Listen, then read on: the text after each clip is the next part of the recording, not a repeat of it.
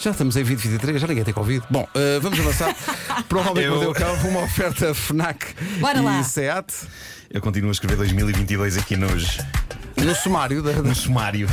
No sumário. O homem que mordeu o cão traz-te o fim do mundo em cuecas, com histórias marrecas, cabeludas ou carecas. Do nada das por ti a pensar. Elecas, elecas,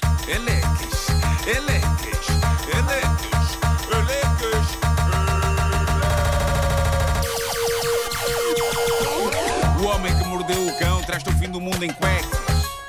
Elecas. O homem que mordeu o cão traz-te o fim do mundo em cuecas. Elecas. Título deste episódio: Silêncio! Que há um senhor que vai dizer uma parvoíça à mãe da sua bebê. Ah, bom. Eu estou fascinado com isto, antes de mais. Já ouviram falar do quarto mais silencioso do mundo? Isto foi notícia há dias. Imaginem o vosso quarto, o quarto onde vocês dormem, a meio da noite. Imaginem o silêncio do vosso quarto a essa hora, com toda a gente a dormir. Estão a imaginar isso? Comparado com este quarto, o vosso quarto a meio da noite parece um concerto de rock. É isso. É isso que é. O silêncio. O silêncio. Isto acontece na sede de Washington da Microsoft. Eles têm aquele que o Guinness Book já considerou oficialmente como o quarto mais silencioso do mundo. É uma câmara totalmente desprovida de eco, testada para, eh, usada para testar equipamento de som.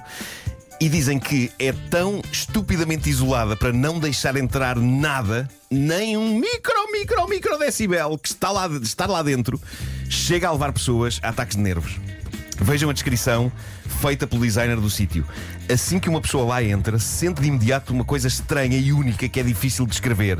A ausência de som é de tal ordem que pode fazer com que a pessoa ache que perdeu totalmente a audição. Isto é Assim que entras, estou surdo! Estou surdo! Ah, não, espera, estou a ouvir a minha voz. Ah, há quem sinta lá dentro que tem os ouvidos cheios de qualquer coisa. É um local tão silencioso que uma pessoa que roda o pescoço, isto é o designer da sala que diz, uma pessoa que roda o pescoço e vira a cabeça para um lado e para o outro, irá ouvir de forma nítida o movimento, os ossos, Ai, os, os músculos, as articulações. Tudo porque dentro daquele quarto o nível de som é de 20.35 decibéis negativos. Para terem uma ideia, os decibéis de uma pessoa a respirar baixinho, de forma quase inaudível, é 10 decibéis. A sala tem 20.35 decibéis negativos. É, é tipo o não som. É o não som. Há pessoas que poderão pensar: epá, isso é ótimo para ter a noite de sono mais descansada de sempre. Errado, porque todos os sons do nosso corpo estarão amplificados pelo silêncio esmagador que os rodeia. Interfere com o sistema nervoso. Sim, é para quem diz que entra, É. quem, quem- quem- entra neste sítio diz que ouve praticamente todas as funções interiores do corpo com facilidade, o coração a bater, os ossos e as articulações, lá Ouve está. a. Eu, às, vezes, às vezes ouço as funções interiores do corpo, mas é sem querer. Mas também, claro.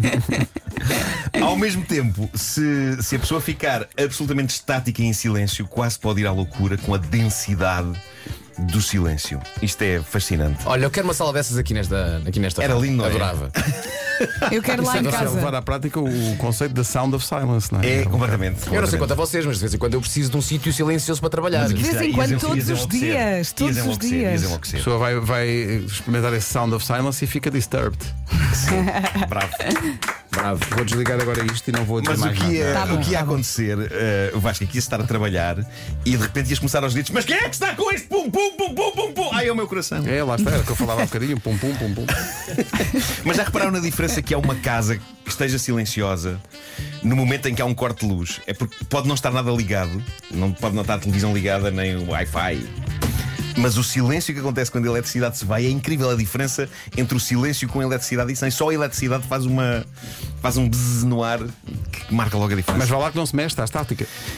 É lá, Certo. Pedro, que é, Já está. on fire. Sim, sim. está. On fire. Já está a ter. Bom, eh, para o regresso triunfal desta rubrica, quer dizer, não sei se é triunfal, pode ser só deprimente, mas eh, pronto, para o regresso, tenho agora Cada um uma que das. maneira, claro, não é? Claro, claro Ainda te sim. lembras da história do anel? Tenho. Uma... Qual, a história, qual a história do anel? Ah, a história do anel. Qual a História história do do anel. Ai meu Deus. Foi, foi a última que eu cont- contei aqui antes de cair. Foi a melhor dos Não, não, últimos não foi a seis última, meses. não, foi a foi das última. últimas. Pois foi, Sim. pois foi. Da massagem. Ah, bom, ah, Era massagem de o- depilação. Sim, sim. Eu agora O- imaginei. eu te- tenho hoje uma daquelas histórias que penso que vos irá irritar ah, e de facto dou por mim a perguntar o que é que algumas pessoas querem da vida, o que é que esperam quando têm certas ideias. E o tipo desta história é claramente alguém que eu não sei em que dimensão esperava que a ideia dele fosse recebida com agrado, ok? Porque para além da ideia ser tão obviamente estúpida, largá-la da boca para fora foi tão escusado.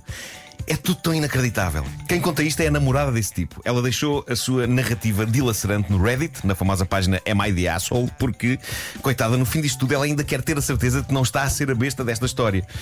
Vejamos o que ela conta e preparem-se para se enervarem. Ela diz o seguinte: Tenho 27 anos, o meu namorado também, namoramos há 5 anos. Antes da Covid, o meu namorado tinha-me pedido em casamento, mas quando estourou a pandemia, decidimos adiar o casamento. Mas finalmente achámos que estava na altura, por isso, vamos casar em abril. Começa bem, não é? Parabéns por isto. Vão finalmente casar, finalmente vem o grande dia feliz. Só que a história não acaba aqui, não é? A história nem sequer começou. Ah, reparem o que ela diz. Eu e o meu namorado tivemos em dezembro a nossa primeira filha. Andámos a pensar em ideias de nomes queridos e o meu namorado sugere dois nomes. Eu gostei muito dos nomes, sobretudo de um deles, até que o meu namorado decide explicar-me a razão pela qual ele queria um dos dois nomes que tinha proposto. Estamos a caminhar para o precipício, não estamos? Estamos, estamos. Estamos. É agora que esta malta se vai despenhar de uma grande altura. Ele explicou-me, todo sorridente, que aqueles dois nomes eram os dois nomes das suas ex-namoradas. Pronto. Ah, que giro. Eu estava ex-namorado ou mãe? Está ali entre E é uma coisa que cria logo outra. bom ambiente. Mas se fosse pá. mãe não era mau, é, é querida, Sim, homenagem. sim, sim. Com certeza. Mas podia ter uh, outra história atrás dessa, Com sim. certeza. Ele garantiu-me que, apesar de já não as amar, sempre gostou de ambos os nomes das suas anteriores mais que tudo. Pois. E adoraria que a sua filha tivesse um deles. Com certeza. É impressão minha ou este tipo é, como dizer, parvo? Mas isto é interessante Bastante. porque. Eu ia mais longe, é? Isto é interessante porque pode haver quem acha a reação dela exagerada a partir do momento em que ele explica. "Eu Não a quero batizar assim em homenagem às minhas ex, porque já não gosto delas, são apenas nomes de que eu sempre gostei muito. Pois, pois. Mas a questão é: se eram apenas nomes de que ele gostava, porque é que ele teve de dizer que, olha que interessante, não são os nomes das minhas ex? Diz a rapariga. A partir daquele momento, os nomes deixaram de fazer sentido para mim. Rapidamente lhe disse que, se era esse o caso, eu não queria dar nenhum desses dois nomes à nossa filha, mesmo apesar de ele ter assegurado que já não gostava delas.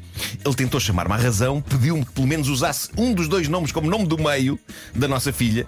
Ainda assim, eu disse-lhe que não. Ele ficou chocado, começou aos gritos a dizer que eu era demasiado sensível, tola, infantil e ciumenta, por nem sequer considerar os nomes das ex como os nomes do meio da nossa filha. Ele que para de dizer nomes das ex. Ele que para dizer isso. O primeiro passo para a convencer do contrário é, dizer, é parar de dizer só os Pois nomes é. das ex. Mas são nomes, são Não nomes. pode ser. Ah, pronto. Não pode. Diz ela, no momento em que eu me passei e lhe disse que não iria para a frente com o casamento se ele insistisse em batizar a nossa filha com o nome de uma das suas duas ex, ele ficou de rastos e virou-me as costas. Na última semana fiquei em casa de uma prima minha, agora sinto-me mal por lhe ter gritado e acho que se calhar precisamos de uma pausazinha um do outro depois da nossa discussão. Já agora, sabes, quais ela ainda tem sabes? consciência. Não? não? não, ela não quis dizer por, Ah. por questões de privacidade. Ok. Ahm, Ele é que ficou de rastro. mas ela, ela ainda tem consciência, não é? Mas entretanto aconteceu algo sinistro, diz ela.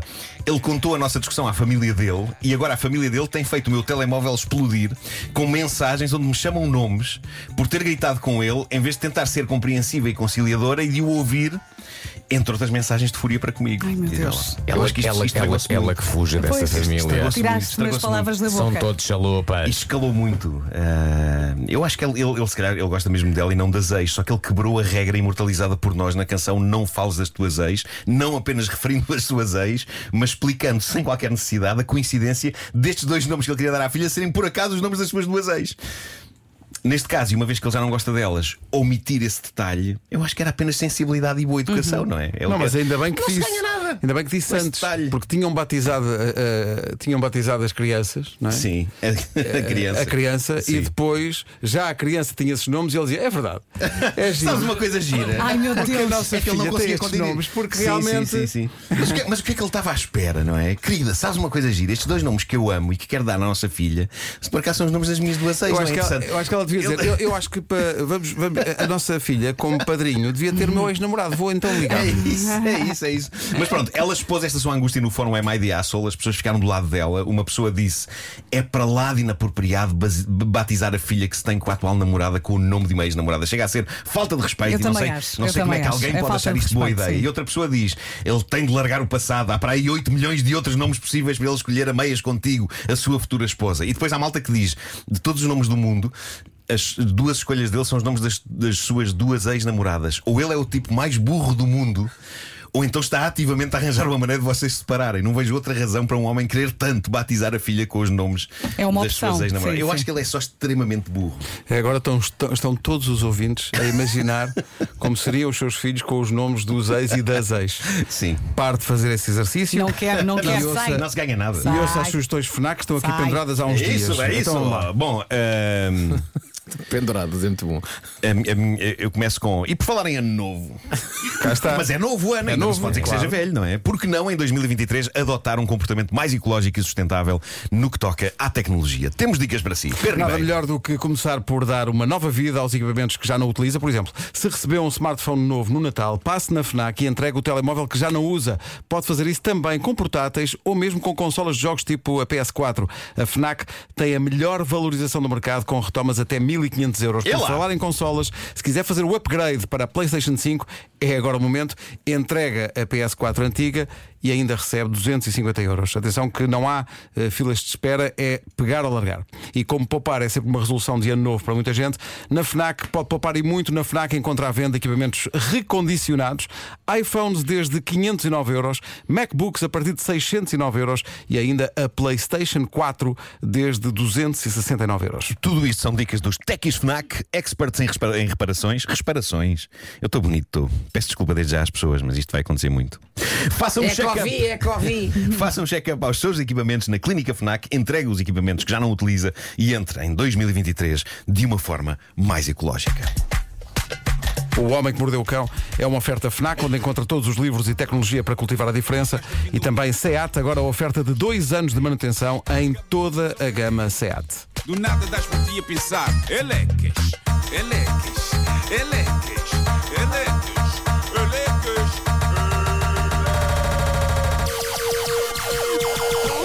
O homem que mordeu o cão traz-te o fim do mundo em cuecas. Elecas. O homem que mordeu o cão traz-te o fim do mundo em cuecas. Elecas.